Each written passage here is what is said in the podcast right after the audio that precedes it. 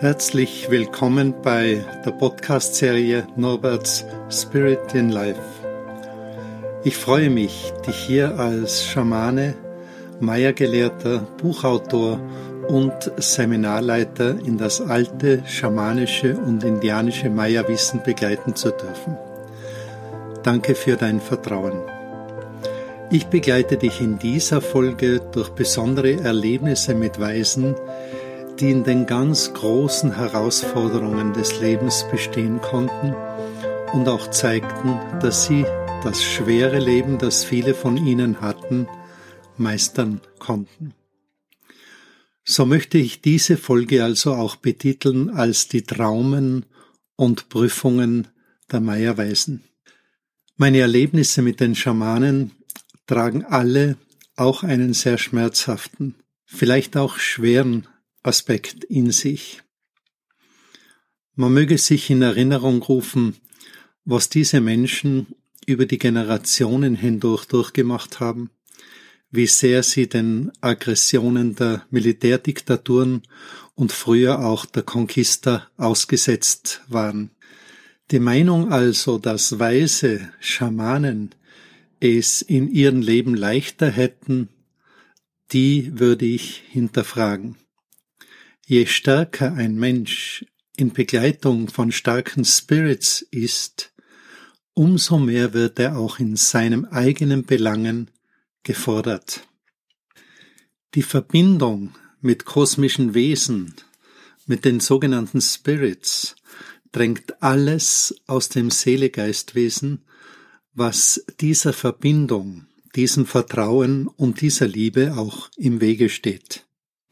Es ist also in diesen Zusammenhängen auch wichtig, dass selbst auch bei den Weisen, bei den Schamanen, eine karmische Reinigung die Basis dafür ist, dass sie mit höher schwingenden Lichtkräften auch in Verbindung treten können und letztendlich auch deren Mitarbeiter hier auf dem Planeten Erde werden.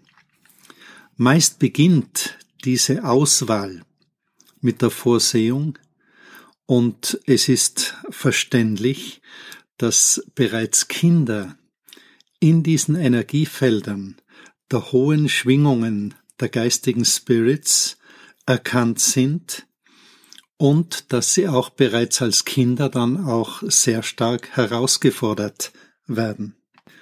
Die Verbindung eines menschlichen Wesens zur Anderswelt hat nichts mit dem Alter zu tun. Das Seele-Geistwesen bleibt gleich, unabhängig davon, ob es ein Kind, ein Jugendlicher, ein Erwachsener oder bereits ein alter, weiser Anciano ist. Den Weisen, denen ich begegnen durfte, ist eines gemein. Sie hatten alle ganz große Lebensherausforderungen in Kindheit, Jugendzeit und über das gesamte Leben hinweg. Meist stehen also besondere Lichtwesen, die im Menschsein inkarniert sind, auch stärker im Fokus der Dunkelkräfte. Freilich wäre es ideal für Dunkelkräfte, wenn Kinder schon in frühen Jahren von der Erdenbühne gezogen werden könnten. Aber hier spielt dann auch wiederum die Vorsehung und der Schutz der Kinder eine ganz große Rolle. In diesem Kontext möchte ich eine sehr schöne, fast Weihnachtsgeschichte über Tata Cerilo erzählen.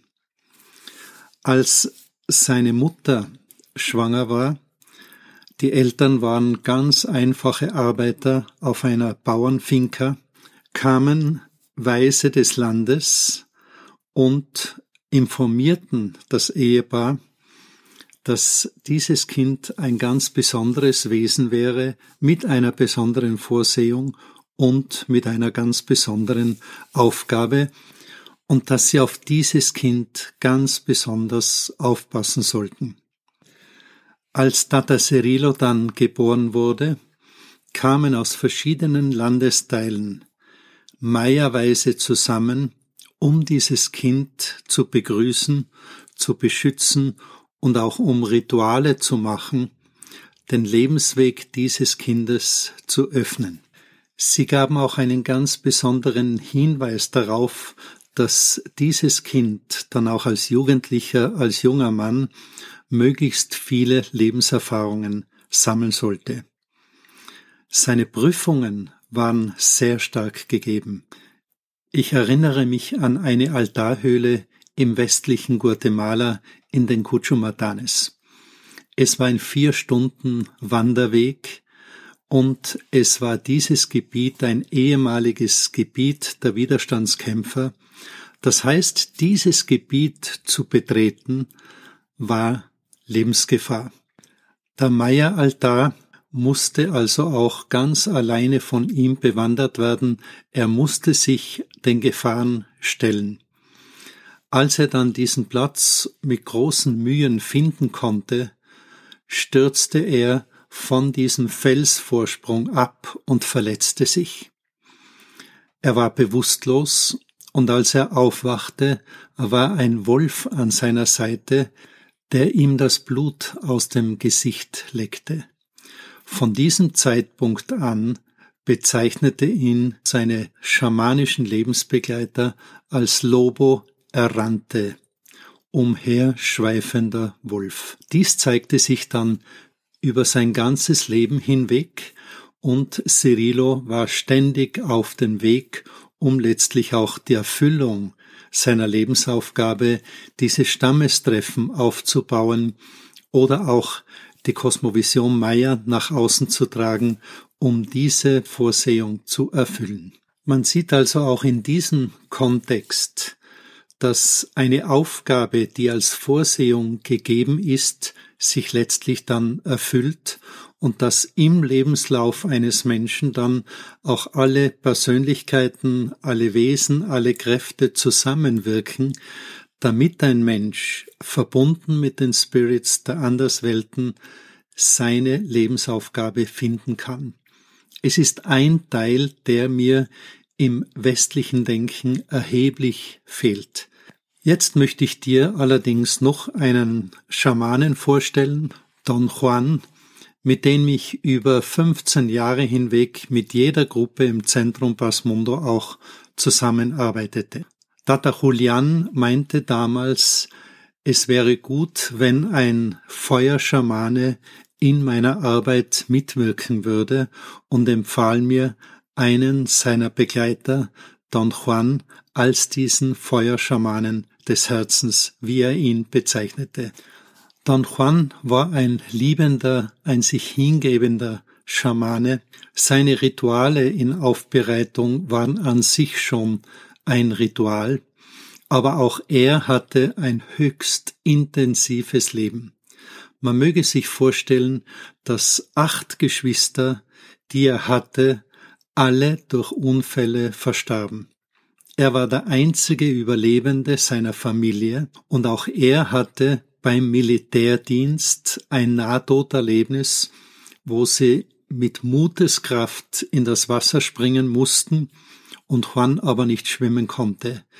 Er war zwölf Minuten unter Wasser und wurde zuerst als tot bezeichnet und kam aber dann durch Wiederbelebung in das Leben zurück. In diesem Moment wandelte sich auch der Lebensweg dieses Schamanen. Eine besondere Herausforderung für Don Juan war es immer, diese Verbindung zur katholischen Lehre und parallel dazu die Verbindung zu seinem Maya-Schamanismus miteinander im Einklang zu bringen. Im Katholischen ist freilich alles, was mit der Dunkelheit zu tun hat, letztlich auch dämonisch und man lässt die Finger davon. In Maya ist es so, dass die Dunkelkräfte eine Aufgabe haben, die großen Hüter des Dunkelreiches, Keme, also der Bruder Tod, das Totenreich, Shivalba, der Hüter der Unterwelten. Es sind ganz, ganz starke Mächte des Dunkelreiches, mit denen sich der Schamane zeitlebens auch auseinandersetzen muss, um auch effizient in der Heilungsarbeit zu sein. Die Kosmovision Maya macht also einen großen Unterschied zwischen den Kräften und Hütern in den Dunkelreichen und zwischen dem, was sich der Mensch an Dunkelkräften kreiert, das, was wir auch als Dämonisches bezeichnen. Es sind vielfach menschliche Kreationen und somit ist es im Schamanischen auch eine ganz große Herausforderung, das zu unterscheiden und in der Heilungsarbeit nicht gegen das Dunkelreich vorzugehen, sondern transformativ in das System eines Patienten einzuwirken. Wann immer Juan sich gegen das Dunkelreich in seinen Ritualen richtete, hatte er nachher entweder einen Unfall, es wurde ihm sein Auto gestohlen oder er brach sich das Bein. Mit geistigen Kräften im Schamanismus zusammenarbeiten bedeutet also auch Verantwortung für sich selbst und letztendlich auch die Herausforderung, sich mit dem, was ich mache, wahrlich auch auseinanderzusetzen. Auch hier ist eine naive Haltung, ich wäre ein Schamane, ich bewege die Welten viel zu wenig. Die Welten, die man als Schamane bewegt, sind um ein Vielfaches stärker, als ich es als Mensch sein könnte.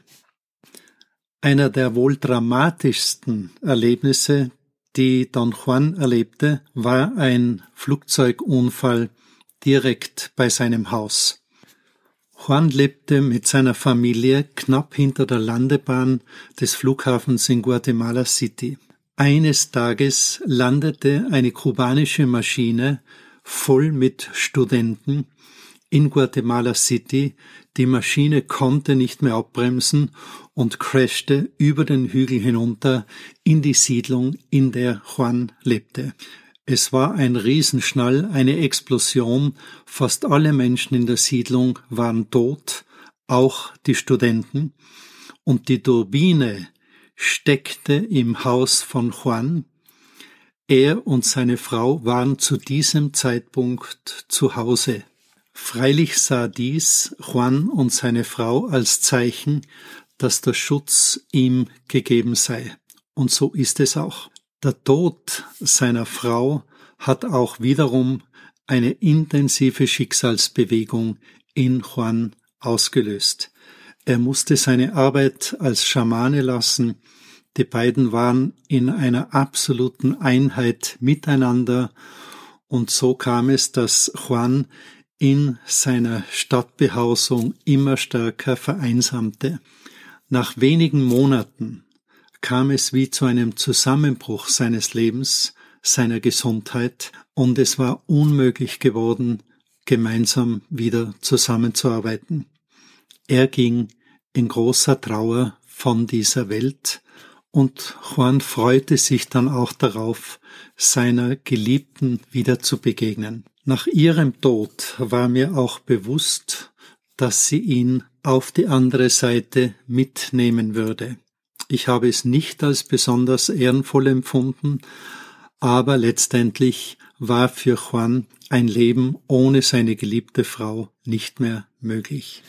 In Erinnerung bleiben unzählige Feuerrituale mit viel, viel Liebe gestaltet, und in Erinnerung bleibt mir auch, dass bei jeder Einladung in das Zentrum Pasmundo für eine Zusammenarbeit Juan schon im Vorhinein wusste, welche Menschen besondere Zuwendung in der Gruppe brauchen würden, ohne die Gruppe zu kennen. Er ging immer an seinen Altar und seine Spirits teilten ihn mit, was er für die Feuerrituale einkaufen sollte und wie viele Personen in der Gruppe besonders belastet werden. Seine Vorbereitung auf unsere Zusammenarbeit war auch immer ein dreitägiges Fasten, um für diese Arbeit entsprechend würdig und kraftvoll sein zu können. In den Jahren unseres Zusammenwirkens für die Menschen, für das Weltengeschehen, habe ich also erfahren, was es bedeutet, wenn Weise ihren Schicksalsbewegungen ausgeliefert sind und ihre Lebensaufgaben dennoch als Toröffner, Wegbereiter, als Helfer und Heiler erfüllen konnten. Sie meisterten das Leben. Bis aufs nächste Mal. Ich freue mich auf eine weitere Herzensbegegnung mit dir. Gracias Dein Norbert Muick und Spirit in Life. Übrigens, ich freue mich, wenn du diese Podcasts auch mit deinen Freunden und Vertrauten teilen möchtest.